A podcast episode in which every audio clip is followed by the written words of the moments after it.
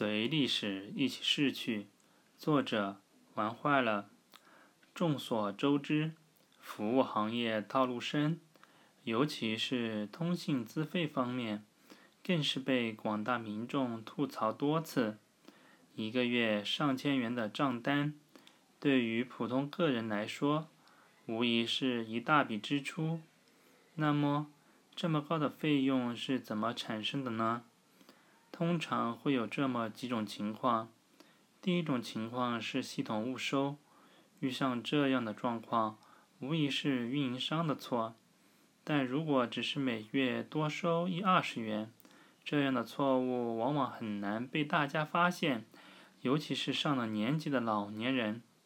第二种情况是个人误消费，比如在五十八元的套餐中。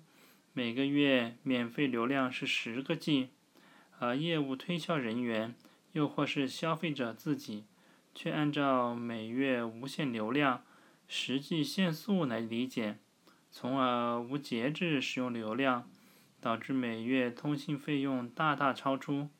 对于年轻人来说，只要有消费异常，运用网络工具，一般都能及时查出，立即止损。但对于网络知识缺乏的老年人来说，消费即使出现异常，也很难发现，或者即使发现之后，也不容易理解异常原因。